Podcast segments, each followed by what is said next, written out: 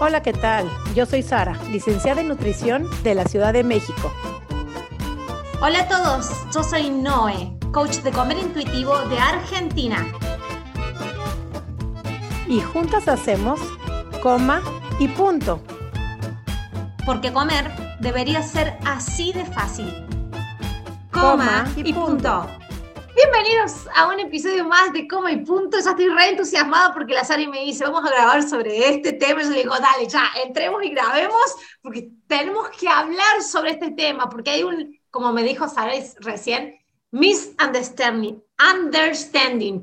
Hay una confusión, entonces no queremos que haya una confusión, queremos que entiendas hacia dónde te estamos queriendo llevar con respecto a la relación con la comida y con tu cuerpo. ¿Cómo estás, Sari? Me encanta cuando nos toca así como episodios solas, porque siempre tenemos esos temas que sentimos que el mensaje de alguna u otra forma no se está transmitiendo correctamente o no se está entendiendo correctamente y hay como una, pues, no, encuentro la palabra en español, pero es en una falta de, de entendimiento a lo que estamos tratando de llevar y creo que este episodio va a dejar muchísimas cosas muy claras. Donde lo vas a tener que compartir, donde lo vas a querer compartir, volver a escuchar y me encanta este tema y vamos a entrar ya en materia directo, lo que es la diferencia que existe entre alimentación intuitiva, restringirse y comer de todo. ¿Qué te parece este tema, Minoy? Me encanta, me encanta porque esto de que tenemos en nuestra cabeza, la cabeza que entiende solamente la relación con la comida a través de la restricción, no concibe una relación con la comida fuera de las restricciones y de las reglas y de todos los parámetros de dietas, que no sea en total compulsión o total como dejarse ir y demandarse y comer todo y morirse comiendo hamburguesas. Ese solamente viene de una cabeza que solo ha conocido cuidarse o una alimentación saludable a través de reglas autoimpuestas y de restringirse. Entonces, no conseguimos otra cosa, no conseguimos no concebimos un punto intermedio donde todo coexiste y convive en equilibrio y hay un fluir entre lo que vos querés y lo que sabés, ya empezaste a entender que le hace bien a tu cuerpo y que aun cuando esté todo liberado no necesitas toda la comida. y es como que no lo podemos entender al principio cuando estamos tan sumergidos y hipnotizados con la cultura de dieta. Entonces confundimos el cuidarnos con el restringirnos y el dejar de hacer dieta y el comer intuitivo con abandonarse, dejarse ir y morirse de un atracón comiendo todas las papas fritas. Básicamente, esa es una, una mentalidad muy blanco y negro que es también propia de, del perfeccionismo y que va mucho de la mano con la cultura de dietas también. Así que me encanta, me encanta el tema de hoy, Sari. Totalmente, es como otra vez volver a caer en el blanco y negro. O me cuido y es que aparte me han confundido muchísimo el, es que yo me estoy cuidando, alias igual a yo me estoy restringiendo. Si no me restrinjo, entonces no me estoy cuidando y ya me dejé ir. Entonces, quiero poner este tema todo claro porque no es todo o nada, no es blanco y negro, no es lo dicotómico. Estamos cayendo otra vez en lo dicotómico, todo o nada. O me cuido y me restrinjo, o eh, pues me dejo ir y como de todos. Entonces, vamos a poner en balance lo que es la alimentación intuitiva, lo que es reconectar con el cuerpo, lo que es reconexión corporal, aceptación, no resignación. Entonces vamos a poner en, contexto todas estas partes. Entonces vamos a poner un ejemplo muy, muy claro de lo que es la diferencia entre restringirse, cuidarte y alimentación intuitiva. Voy a ponerlo en cantidades. Fíjate bien, mi porque esto cuando le digo a mis pacientes, les queda sumamente claro esta frase y este ejemplo. A ver, fíjate, cuando yo normalmente aquí en México comemos enchiladas, no sé si tú sepas lo que son enchiladas, son como tortilla que se le pone queso y lleva salsa. Y en la dieta normalmente te dan una o dos enchiladas porque puedes comer uno o dos carbohidratos. Cultura de dieta, dos tacos, dos enchiladas, dos panes, dos raciones de carbohidratos, lo que tú quieras, a dos. ¿Ok? Entonces, cuando estás a dieta, comes una o dos y entonces ya estás en control. Quiere decir, estoy en el control perfecto porque me comí a dos. No, en esta parte de cultura de dieta no cabe lugar, espacio a duda, donde eh, si ya nada más quiero una porque a la primera me llené, o si necesitaba tres o cuatro. No, no, tres o cuatro ya es me dejé ir porque no puedo comer tres o cuatro, no importa. Pero entonces, ¿qué pasa? Entonces dice dos. Suponte que con esas dos, en este momento del mes, en este momento de la semana, con dos no te llenaste, no fue suficiente y te quedas con hambre. Número uno, pues ya, es lo que decía la hojita, entonces desconexión completa de la saciedad, del hambre. Suponte que no querías comer, pero en la hojita decía dos, pues entonces me como dos a la hora que decía, porque si no, la siguiente comienza a las seis y sigo en cultura de dieta. Entonces eso te rompe por completo la reconexión contigo, con tu cuerpo, con tu hambre y saciedad. La hojita decía dos, como dos. Tengo hambre, o no tengo hambre, no importa, me toca comer, entonces eso te desconecta. Ahora, cuando entramos en lo que le llamamos, y es, ahí está el misunderstanding, en alimentación intuitiva, se traduce alias, come y traga, come, desbócate en lo que quieras. Entonces, de repente, como se no se entiende bien el mensaje, entonces esas mismas dos enchiladas, entonces me como siete, seis, siete, ocho, nueve, hasta el punto de sentirme sumamente mal. Y siempre les digo, qué bueno que te sentís mal porque no te vuelve a pasar. Si llegas a ese punto, porque sí he visto pacientes que llegan a ese punto a comerse hasta, no sé, la pasta con crema porque nunca se lo han permitido y entonces empiezan a comer esa pasta con crema, que es lo que me dicen, y al otro día están vomitando porque se saturaron y se fueron al tope. ¿Qué pasa si entramos en ese medio, en esa flexibilidad, en ese no blanco y negro, lo que se le llama los grises, el mundo de, a mí me gusta decirle grises, me gusta decirle los colores diversos de este arco iris bellísimo de vida que tenemos en la alimentación intuitiva? Y ah, mira, justo estoy viendo aquí el libro de alimentación intuitiva, todos los colores, es un arco iris, o sea, me encanta porque se maneja no en grises, se maneja como un arco iris. ¿Qué pasa si conectamos con esas mismas enchiladas que sean tres? A lo mejor necesitabas cuatro no te tienes que ir a 7, 8. Ahí es cuando empiezas a conectar con lo que es tu saciedad, con lo que es tu hambre, lo que necesitas. A lo mejor es medio plato, a lo mejor es tres cuartos de plato de la pasta, pero sin que te sientas mal, porque ítelo todo es también sentirte mal. Y entonces alimentación intuitiva no está buscando que te enfermes, no está buscando que te sientas mal, al contrario, la alimentación intuitiva busca completamente la salud y atascarte hasta sentirte mal o comerte lo que nunca te has comido, pero a pesar de eso, como no me lo he comido, pero te, genera alergia, te genera una intolerancia, te, te inflama, te quita la energía, te, te, te tumba porque se te baja el azúcar horrible si tienes eres resistente a la insulina. Eso no es cuidarte y la alimentación intuitiva va completamente de la mano de la salud, del cuidado, del autoamor, de la autopercepción. No sé si dejo todo esto más claro, mi querida Noé. Muy claro, Sari. Mira, voy a dar un, ejemplo más y voy a también después aclarar sobre la primera etapa cuando dejamos de hacer dietas que sí necesitamos mucho más de lo que después va a ser nuestra hambre normal, pero esa gran salida de la cultura de dietas sí hace de que comamos en mucha cantidad, pero ahí es donde nos asustamos y decimos, así voy a terminar comiendo siempre. No, no, no. Ese es nuestro cerebro de, de, cultura de dietas que se está liberando. Pero fíjate, en TikTok la otra vez hice, presenté un estudio. Un estudio salió en el año 2020 de alimentación intuitiva en diabetes y resistencia a la insulina. ¿Sí? Eran estudios que citamos en los cursos que dábamos nosotros de diabetes y resistencia a la insulina, pero hice un video en TikTok y puse esto. Hicieron un seguimiento de pacientes de un año y de, de, un año, digamos, con un seguimiento más exhaustivo y después dos años, a los dos años extendieron el seguimiento con llamados. Hay una forma de hacer estudios de seguimiento, no hay forma de tenerlas a las personas en un laboratorio dos años, ni tampoco un año. Se, se tiene que hacer unos seguimientos con llamados telefónicos, haciendo completar mails o fichas. Pero básicamente esto. Dijeron, ¿cómo? A ver, está la alimentación intuitiva ahora en el mercado. La gente la está conociendo. ¿Qué pasa si hacemos un seguimiento de pacientes que ya tienen diagnosticado diabetes tipo 2 y que tienen resistencia a la insulina y vemos y le damos una alimentación tradicional con reglas tradicionales. Esto que decimos, bajamos los carbohidratos, sacamos completamente los carbohidratos o hacemos keto o hacemos eh, eh, eh, ayuno intermitente para paliar la sintomatología de esas dos patologías. Y le damos a otro grupo la alimentación intuitiva, los orientamos en la alimentación intuitiva, los seguimos, hacemos que se conecten con su hambre y su saciedad. Ya sabemos el resultado, ¿no? Por eso lo presenté al estudio.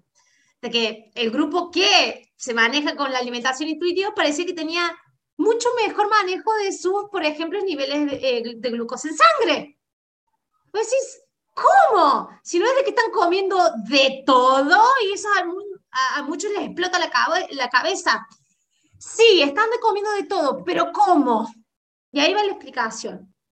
¿De qué te sirve sacar todos los carbohidratos para en seis meses mejorar tus niveles de glucosa en sangre y después empezar a vivir de atracones en atracones? ¿De qué te sirve para la patología? Si teóricamente es algo que vas a tener que paliar por varios años o durante el resto de tu vida, ¿de qué te sirve seis meses hacer la keto si después vas a empezar a desquitarte vorazmente con todo eso que te restringiste durante seis meses? Sea, en los seguimientos más prolongados de un año a dos años, las personas que aprendieron a responder a su hambre, a su saciedad, a su indicación de satisfacción, esta es la comida que me gusta y este dulce me gusta y aprendieron a madurar esa relación, ya no con la restricción y compulsión, que es el todo o nada, sino en esto de que si todo está permitido, qué realmente es lo que quiero, qué realmente es lo que me sacía, qué realmente es lo que me gusta, a largo plazo tiene una mayor gestión de su glucosa en sangre. Es una locura, porque decir, eh, pero están comiendo de todo, se van a morir. Se van a morir, se van a morir comiendo de todo. Y eso es lo que te dicen los comentarios. Morir, hay personas que me dicen, ah, hacele hacer eso a las personas que tienen diabetes, así se mueren, como diciendo, cuando se mueren te vas a empezar a dar cuenta de que esos son los comentarios en TikTok. No sé si están familiarizados la audiencia con TikTok, es una selva de los comentarios. Así se te mueren y te das cuenta de que lo que estás promoviendo es contra la salud.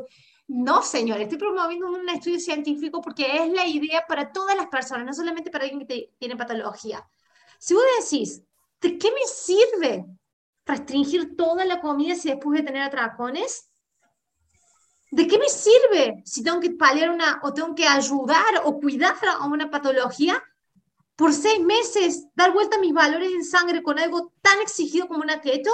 Si después de tener seis meses de atracones y descontrol pleno. No, no, es que si yo no hago la keto, yo me siento adicta a los dulces y no voy a poder parar de comer. No, no podés parar de comer, y eso es otro estudio que también presento, porque te has restringido muchos años. Es por eso la sensación de no poder de comer. Pero te tengo que sacar de ese juego donde estás restringiendo, atracándote, restringiéndote, atracándote, y no conoces nada en el medio. Esos colores de lo que habla la Sari. Entonces, ¿qué es realmente cuidarse? Ahí Qué buena pregunta. ¿Qué es realmente, cuidarse? Está genial. Está genial porque en cultura de dieta y lo que hemos crecido es cuidarse es igual a restringirse. El que no se está restringiendo, entonces cree que no se está cuidando. Entonces me encanta tu pregunta. Vamos a definir, no hay quiero que definas qué es realmente cuidarse bajo este paradigma de alimentación intuitiva, de no centrado en el peso, de reconexión corporal de qué manera nos podemos cuidar sin tenernos que restringir, porque el cuidarse va mucho más allá que restringirse. Me encanta tu pregunta, ¿cómo la desarrollas? Vos sabés de que, vos fíjate, no hay cuidado. Si yo mando a, a, dos nenes de tres años en la calle, ¿quién cuida a quién? Yo entiendo de que un nene que está con alguien de 10 años puede ser cuidado, un nene de 3 por alguien de 10, o un adulto o un nene. Entonces, ¿qué variable está en el medio? La madurez. Cuando vivimos haciendo dietas, no tenemos la madurez de nuestra relación con la comida porque nuestra relación con la comida está en el hipercontrol o en el total descontrol, entonces siempre volvemos al hipercontrol por el miedo al total descontrol. No hay madurez, no hay autoconocimiento, no hay saber cuánto es suficiente, cuánto es demasiado, cuánto es poco para mí. No sabemos nada sabemos o restricción, o restricción, o miedo a la comida, o miedo a engordar, y después total compulsión. Eso no es madurez. Solo, yo creo que solo hay cuidado cuando empezamos a madurar la relación que tenemos con las cosas, con nosotros mismos como personas y después con la comida. No hay posibilidad de madurez cuando hay solamente reglas. Cuando hay solamente reglas, hay rebeldía.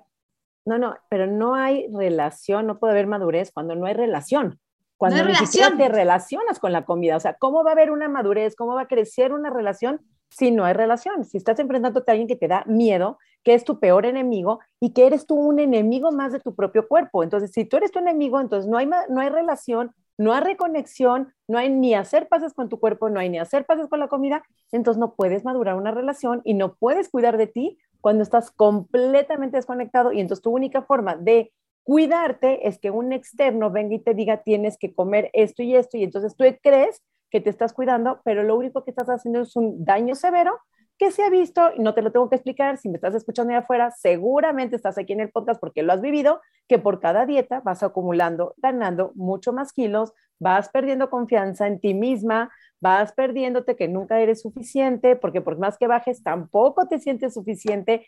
Entonces, ¿qué de todo esto, de la restricción, de no sentirte suficiente, de rechazar tu cuerpo, de odiarlo, de no vestirlo adecuadamente, de no comprarle ropa?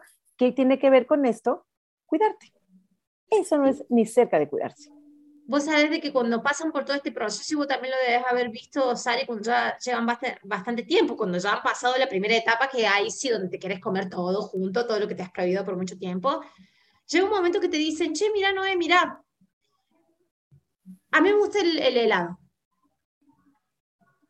Y ahí, o, a mí me gusta este tipo de comida que si lo como durante la semana o muy tarde a la noche, al otro día me levanto un poco así como pesada. Me gusta pero yo no tengo la pulsión de comerla todos los días. Es como que puedo decidir comerla, puedo decidir cuándo comerla.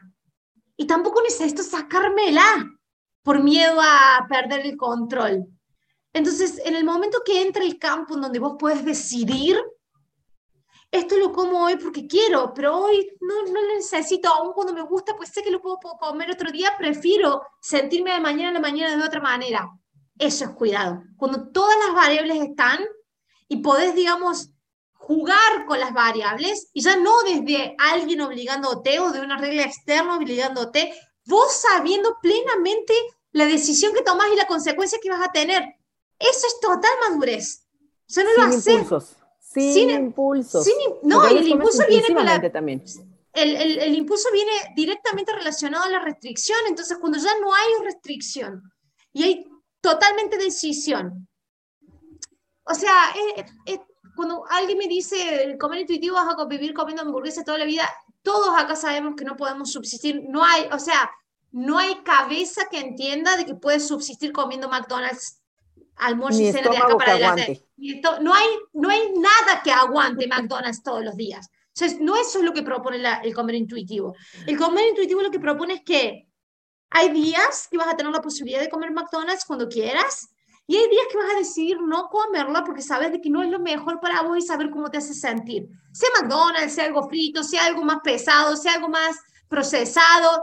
No hay nada bueno o malo. Hay pura experimentación propia de cómo te hace sentir si lo necesitas ahora o si no lo necesitas ahora. Entonces vos empezás a gestionar ya no hay limitación, ya no hay, hasta las mismas zanahorias, las mismas verduras en exceso cuando estás en cultura de dieta te inflaman. Llega un punto, porque quiero que conecten ese momento. Y te ponen naranja, vos conocido gente no, no, naranja. Si te ponen naranja porque aparte no comes grasa, entonces no tienes cómo sintetizar la vitamina A. Pero el tema ahí va de que llega un punto que te sale la verdura hasta por las orejas. Me dice, ya me las vómitos, ya no puedo comer una verdura más. O sea, ya está tu cuerpo ese rechazo que sientes de náusea, de que ya no te puedes comer una zanahoria, un pepino más, que dices, ya no puedo una lechuga más, es porque tú ya abusaste de miel de la lechuga, o sea, de lo que dijéramos, lo pongo entre comillas, healthy, sano, comerlo en exceso y quitarlo otro, claro, tu cuerpo te está pidiendo de lo que estás procesado, ultraprocesado, que ha restringido por tantos meses, tantos años, el cuerpo lo va pidiendo y empieza a rechazar las verduras que después, en todos mis pacientes y en todos mis asesorados me ha pasado que me dicen, wow, ahora sí se me antoja lo verde, ahora sí ya se me empiezan a antojar las verduras, pero tienes que pasar por un proceso de que vas a comer ultra procesado, pero tampoco el daño de dañarte, al grado de llegar a sentirte inflamado, a sentirte mal, a sentirte tirado con el estómago revuelto, porque tu cuerpo es el único y tu estómago te va a avisar. Pero necesitas estar reconectado para escuchar esas señales, para poder decir en qué momento te está avisando. Necesitas estar conectado para decir, te va a avisar, ¿qué crees? O ya no quieres más, o qué crees, ayer te pasaste y como te pasaste te sientes fatal y de esa lección vamos aprendiendo. Pero para llegar a ser un comedor intuitivo se tiene que aprender como todo en la vida. O sea, sí nacemos sabiéndolo, pero lo perdimos esa habilidad. Tenemos que volver a agarrar la práctica, retomar ese conocimiento innato que ya tenemos, pero lo primero que tenemos que quitar es, es el miedo al peso, el miedo a la gordofobia, el miedo a esa violencia estética que hemos estado sometidos. Pero si ya llegaste aquí, es que ya estás perdiendo ese miedo y que ya no quieres seguir. Entonces, la restricción no es cuidarte. Ahora vamos a hacer, vamos a desarrollar qué es cuidarte. Cuidarte es todo. Cuidarte es conectar cuando tienes hambre y comer. Comer de lo que tienes ganas comer hasta llegar a un punto de saciedad sabroso, rico, donde no estás empachada, inflamada, sintiéndote mal, a un punto, un ocho que dices, qué delicia que estoy llegando acá. Y los que no hayan eh, escuchado el episodio uno que tenemos en Comi Punto, tenemos ahí todos los pasos de lo que es la alimentación intuitiva, de que vayan hasta abajo al número uno, que yo Nos olvidamos, todo el mundo tendría que pasar por ese episodio, ¿no? Los 10 pasos de la alimentación, todo el Los que van llegando adelantados, váyanse para atrás, porque ahí explicamos todo. Pero reconectando con tu hambre y saciedad, pero cuidarse también no es dormir bien. Cuidarse también es relacionarse con el ejercicio de otra manera, no calorías eh, quemadas, calorías ingeridas, calorías que tengo que bajar, rechazando el cuerpo, de qué manera lo parto, odiándolo, rechazándolo. Cuidarse es poner límites, poner límites en tu familia, poner límites en tu pareja, poner límites en los doctores. Es parte de cuidarse, dormir adecuadamente, darte una hora de espacio, aprender a descansar. Es también cuidarse, porque uno cree, también confunde que el descanso es flojera y tenemos que estar en motion all the time y no hemos parado. También a veces parar tantito, tocar un árbol, pisar pasto, tocar tierra, meditar, detenerse, respirar, tomar agua. Me encantaría saber que nos dejen en los comentarios qué es lo que cree nuestra audiencia que es cuidarse y con qué, con, qué significado lo atribuían antes, si era directamente relacionado a empezar una dieta, me estoy cuidando con la comida. Me, gustaría saber la experiencia, sí, me, me, gustaría saber cuáles las experiencias, si han utilizado cuidarse sinónimo de me estoy restringiendo con la comida, empecé a sacar todo esto que me da miedo y que no quiero comer más porque después me descontrolo, o entender que cuidarse también es decirle no a la cultura de dieta si has venido toda tu vida haciendo dieta, de verdad. Hoy ya en estudios científicos sabemos que existe este perfil que se llama dietista crónico. Lo menos, estudios científicos ya eh, eh, inculcaron, digamos, ya adquirieron la palabra, adoptaron, adoptaron la palabra hacer dietas crónicamente como un, una patología, un, un perfil de persona que no estaría dentro de, lo normal, sí. Claro, es un desorden de la conducta alimentaria, totalmente. Es un desorden y cualquier cosa es que cualquier cosa, tenerle miedo a lo procesado, tener esa fobia que es que cae en la ortorexia, también es un desorden de la conducta alimentaria. También quitar grupos de alimentos, tener este miedo a los ciertos grupos de alimentos, hablan de carbohidratos, habla de lácteos, habla de las grasas, el grupo de alimentos que tú elijas quitar, también es un desorden de la conducta alimentaria el ayuno intermitente mismo, nada más puedes comer esta hora y esta hora no, pero el día que tienes una cena no puedes compartir con tu familia o tienes un desayuno y no puedes desayunar con la gente porque me tengo que restringir, porque no me toca. Entonces es lo mismo, es un desorden de la conducta alimentaria total. Ay, yo recibo hate como hablo de esto, pero desde que empezó la gran, gran, gran ola de ayuno intermitente y cómo se hizo famoso en redes sociales y la gente que lo empezó a... Fue una fábrica de, de fabricar gente que tiene dragones. Es impresionante. Yo ahora justo estábamos hablando que estoy por lanzar otro grupo más de atracones porque justamente eso. Es impresionante la gente de que o ha tratado de controlar sus atracones a través del ayuno y el ayuno tiene la estructura, la estructura de horarios y mentalidad que es justa la que se solapa con una persona que ha empezado a tener atracones. Entonces, por eso digo que es un, creado, un gran creador de atracones o de atracadores, de personas que se atracan. Y fíjate, esto también de la comida procesada y la ortorexia, hablando de los atracones, he estado haciendo videos en TikTok y, y estábamos hablando, digamos, de, de, los detalles de un atracón, de que no es comer emocional, no es comer de más. El que tiene atracón entiende que no es ninguna de esas dos cosas, no hay control, no hay detalle en la comida, puedes comer comida de perro congelada, comida desde la basura, o sea, ingerís de todo. Y me dice una persona, bueno, pero eso solamente pasa con las, las, las comidas que son ultraprocesadas, porque son las más adictivas. Y una chica le pone ahí, ah, ¿cómo con las ultraprocesadas? Yo era vegana y me daba atracones de, de lechuga, atracones de verduras. Dice, y tenía que después, y perdonen por lo que voy a decir, vomitarlos para después seguir comiendo más verduras. Eso eran atracones, eso lo llamó en el comentario, crudo y veganos. Entonces, ¿puede haber atracones de comida no procesada? Por supuesto, hay atracones de comida de perro, hay chicas que comen comida de perro, o comida congelada, el arroz congelado que quedó ayer. Eso ya es indiferente así, es procesado y es más adictivo, eso que tenemos, ¿viste? Son las azúcares las que te hacen tener atracones. Pasa, pasa mucho más allá de eso. Entonces, fíjate, hasta el mismo creer de que si le saco todo lo procesado voy a estar en tranquilidad y me estoy cuidando. No, no, no, no, no. Hay personas que tienen ah, atracones de, ultra, de, de, crudo y veganos. Y es que aparte, aparte, ve cómo te venden la keto. Es muy fácil, que cuando tú quitas las azúcares, se te quita la adicción, o sea, te desintoxicas como si fuera alcohólicos anónimos, ¿ves? Si quitamos el alcohol, entonces ya no se te vuelve a antojar y entonces ya estás en abstinencia. Y entonces así te venden la, dieta keto de cuando tú quitas los, eh, azúcares y todo el mundo te dice, no, sí, estoy mucho más tranquilo, o sea, se me quitaron todos los antojos por un rato por un rato. Después anda la quieto, la quieto anda arrastrándote después por el piso, pero no tenés energía de nada, parece que te vas a morir cualquier segundo de tu vida. No, estás ahorita recordando una persona importante que llegó a mi consulta, una persona de alto rango, donde, bueno, se le diagnostica diabetes a esta persona y la doctora, como muchísimos doctores, con la más frialdad, la primera eh, recomendación que dan, bueno, nada de azúcares y nada de carbohidratos, claro, pues tienes diabetes, quitas azúcares, quitas carbohidratos, los niveles de glucosa en automático bajan, ¿no? No es el tema, el tema que muy obediente, no sé si había hecho dietas antes o no, no es el tema por acá, pero el punto es de que obedientemente siguió las indicaciones de su médico, que quita todos los carbohidratos, quita todas las azúcares, cinco meses, sí, sí bajó 16 kilos, 15 kilos, no importa, pero el problema de esos que bajó es que está enfermo, deprimido, demacrado, se siente asfixiado, no puede dar clases, no puede dar sus cátedras, no puede hablar, no puede respirar. Tuvo que desistir de su puesto.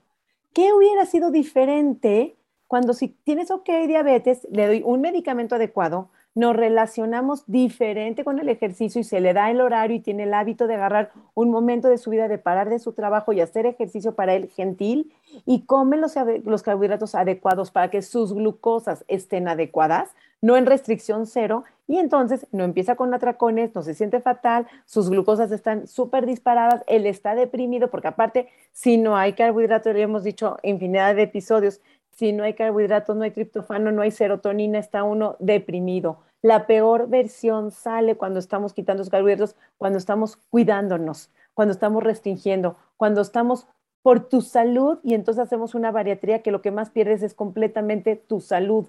¿Dónde está la parte de restringirse? Alias cuidarse. Restringirse no es cuidarse. Cuidarse es comer suficiente. Y la palabra suficiente la pongo en subrayado porque suficiente pueden ser un día, dos, voy a volver a, los panes. Pueden ser dos panes, puede ser a veces un pan, puede ser a veces tres y a veces también puede ser cuatro. Y no por eso está mal, que probablemente su, demasiado, demasiado no es más que lo que dice la cultura de dieta, demasiado es cuando tu cuerpo ya se siente demasiadamente mal porque comiste demasiado y vas a aprender en qué momento es, pero no hay manera de aprender y de conectar si no lo sientes, mi Noé. Pero un detalle. A ver, y no para otro episodio. Hasta hice una cosa en YouTube que dije, esto, yo como de más. ¿O por qué no puedo parar de comer de más? El ser, es la sensación física.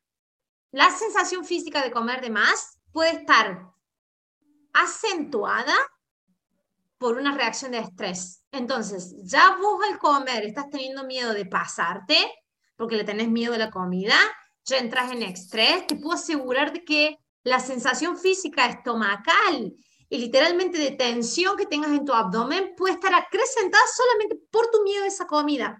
Entonces, si yo digo, el demás no es porque te pasaste lo que dice la dieta, sino por tu sensación física y no sé del todo, yo te escarbaría más bien también en qué reacción tuvo, ¿por qué? Porque cuando comes ensalada y pechuga de pollo, ¿sentís que es de más aunque comes en gran cantidad? No, ah, pero justo con esta comida sentí que era de más y quedaste de más llena.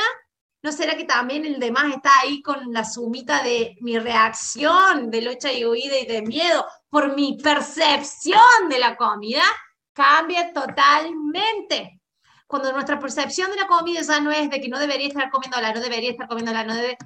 Hasta la forma en que nos cae la comida es más gentil y capaz de que se sienta ya no tan de más entonces, el de más, para mí, es hiper subjetivo. Hiper subjetivo. Hay que como que verle muchísimos detalles al demás. Claro, y demás, ¿sobre qué? ¿Sobre quién? ¿Sobre qué lo estamos manejando? Sobre ah. un demás físico, sí puede existir. Es un demás físico de que te sientes demasiado llena, demasiado mal, demasiado pesada. Ese es tu demás, demasiado inflamada. Entonces aprenderás a que no vuelves a cenar así. ¿Y qué crees? ¿Cuántas veces y testimonios y testimonios hemos visto en pacientes que antes no podían dejar de comer platillos? Hoy en día si estás en una fiesta te sirven, ya haces esos, esos eh, eventos que te sirven la cantidad del huevo, del chilaquil o de lo que sea, de la pasta, lo que sea, y te sirven y de repente te vas dando cuenta que los platos ya aprendes a dejar tantito y no te, no estás dejando por esa restricción, porque ya comí mi media taza medidita, sino ya dejas porque ya estás bien y porque ya no estás pensando todo el tiempo, contando, contabilizando, se vuelve en un automático. Chicos, chicas, familia, con mi punto, que nos escuchen. Por favor, cambiemos la narrativa. Cuidarse no es restringirse.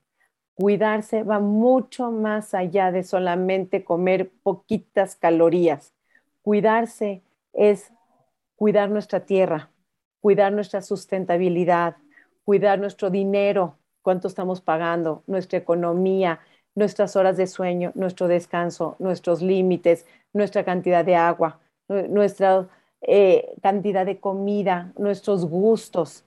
Ahí entra cuidarse, no es restringirse, y alimentación intuitiva es parte de un autocuidado, es parte de un bienestar, no es un daño, no es un dejarse ir, no es comer todo lo que nos comió, aunque comer todo lo que nos comió es parte del proceso, cierto tiempo. Nadie dura toda una vida en esa, lo que se le llama la luna de miel, proceso de luna de miel, pero esa dejarse ir, que ustedes dicen estoy comiendo de todo, es parte del autocuidado, es llenar un vacío que le has dejado a tu cuerpo por tantos años. A veces hasta hemos dicho que los atracones son tu salvación para mantenerte con vida después de tanta restricción, comiendo dietas de 900 calorías que son para niños de dos años. Esos atracones, esos excesos de calorías es lo que te ha mantenido con vida. Cuidarse no es tenerle miedo a la comida. Cuidarse no es estar vomitando la comida. Cuidarse no es estar comiendo comida de perro, eh, lo de la pared, este, ¿cómo le llaman? El gis de la pared. O sea, existe millones de trastornos. Tenerle miedo a la comida no es cuidarse. Restringir no es cuidarse. Pesarse todas las mañanas, todas las tardes, tres veces al día, tampoco es cuidarse. Siempre digo lo que se la báscula es para ver cuánto dinero te van a dar de intercambio. No estás a la venta. No te tienes que pesar 80 veces al día. No te tienes que pesar per se. Cuidarse es vestirse bien. Ahí está la diferencia entre cuidarse y restringirse. Noé, increíble episodio. Quiero que cierres con una idea final todo este episodio que acabamos de dar y la diferencia entre cuidarse, alimentación intuitiva y dejarse ir, atracones, etcétera. La idea final es que la palabra cuidarse es uno de los mayores em, robos, secuestros que ha tenido la, la, la, industria, la cultura de dieta y la industria del adelgazamiento con respecto a nuestro lenguaje. Pero ni, siquiera eh, estaba pensando en el idioma español, hay otros idiomas que también se llaman cuidar, mira, en hebreo es shomer. Ani shomer, trata de dicho cuando haces la, la, dieta, me estoy cuidando. y, eh, entonces, Ah, es un gran secuestro la palabra cuidarse en todos los idiomas, creo yo, con respecto a la relación que tenemos con la comida y lo terminamos confundiendo con, con, restricción. Y una última ideita es, la cuestión es de que si, ¿cuántas veces has escuchado vos esto de decir, no, yo ya no estoy haciendo dieta, yo me estoy cuidando o estoy haciendo un estilo de vida, si lo seguís utilizando como, como nuestra audiencia, porque seguramente si estás en este episodio es porque nos venís escuchando hace un montón. ¿Qué cosas de lo que todavía seguís sintiendo con, con respecto a la relación con la comida no se sienten tanto como cuidarse? Se siente más bien como miedo. Cuando la palabra cuidarse la decís, la verbalizás, pero debajo hay miedo, es un parámetro que tenés para entender de que realmente no es cuidado. Todo tipo de cuidado viene más bien desde la confianza y no desde el miedo. Y eso es, no es aplicable solamente con, con la comida, es aplicable a toda la vida.